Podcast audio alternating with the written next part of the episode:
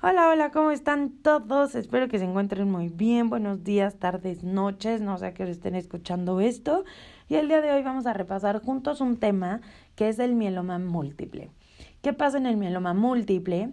Pues hay una proliferación maligna de células plasmáticas que van a ir a la médula ósea y van a producir una proteína que se llama la proteína M.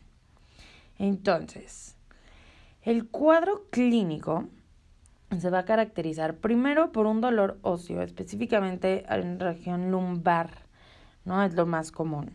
Y vamos a tener alteraciones neurológicas, hemorrágicas y visuales. ¿Por qué? Por la hiperviscosidad. También podemos presentar infecciones, sobre todo pulmonares, y esta es la primera causa de muerte en el mieloma múltiple, las infecciones pulmonares.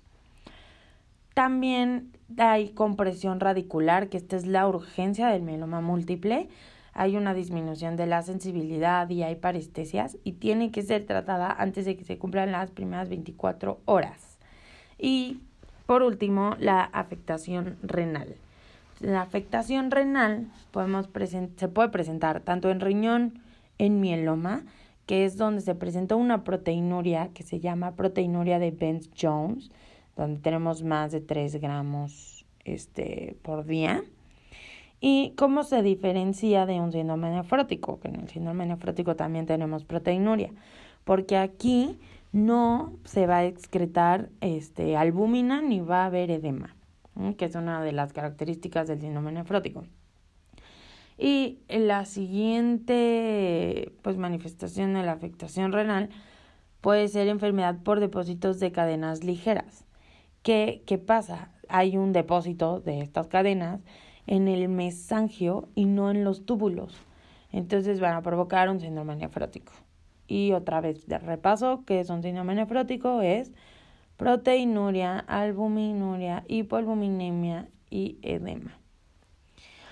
Ahora, para el diagnóstico, pues podemos usar la mnemotecnia, que creo que ya todos nos sabemos, que es la de Crab, y la CRAB, la C de CRAB se refiere a hipercalemia, la R a falla renal, la A a anemia normo-normo y la B a bones, o sea, a huesos. Más específico, en la BH, entonces, ¿qué vamos a tener? La A de CRAB, anemia normo-normo. En el frotis se ve una imagen característica que se llama fenómeno de Rouleau o en pila de monedas. En el, vamos a, en el aspirado de médula ósea, más de 10% de células. Vamos a tener el componente M. En la radiografía, una imagen en sacabocados o en sal y pimienta. Y en la resonancia magnética, pues plasmocitomas.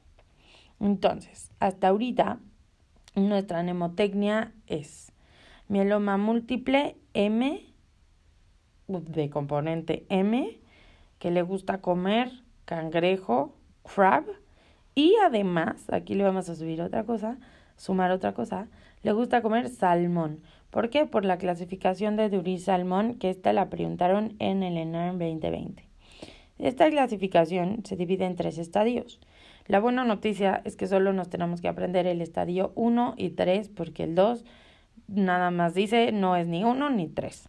Entonces, el estadio 1 te habla de que la hemoglobina es mayor a 10, tenemos una calcemia normal y en la radiografía podemos tener una lesión o puede ser normal. El estadio 3 es una hemoglobina menor a 8, o sea, ya hay anemia, la calcemia está mayor a 12, hay lesiones óseas que son muchas y tenemos muchas cadenas ligeras, muchos depósitos de cadenas ligeras. Para el tratamiento, eh, según la práctica clínica, la guía de práctica clínica se divide en menores de 70 años y mayores de 70 años. a los menores de 70 años se les da talidomida más dexametasona y a los mayores de 70 años se les da melfalán más prednisona. Entonces ya aquí tenemos otra M que se puede agregar a la mnemotecnia. Entonces mieloma múltiple hay muchas M's, por lo tanto hay componente M. Eh, le gusta comer cangrejos y salmón. Cangrejo, crab, ya quedamos que era hiper, calemia, R de falla renal, A de anemia normo-normo y B de bones. Y salmón, que son tres estadios. El estadio 1, pues no hay anemia y hay una lesión ósea, así como en resumen. Y en el estadio 3 hay anemia menor a 8 y muchas lesiones óseas. El 2 es que no es ni 1 ni 3. Y otra M que se le agrega a mieloma múltiple es el melfalán de tratamiento en mayor de 70. Y bueno, esto ya no entra dentro de la nemotecnia, pero por repaso es talidomida a los menores de 70. Y bueno, espero que este repaso les haya ayudado, les esté sirviendo mucho y nos vemos a la siguiente. Adiós. You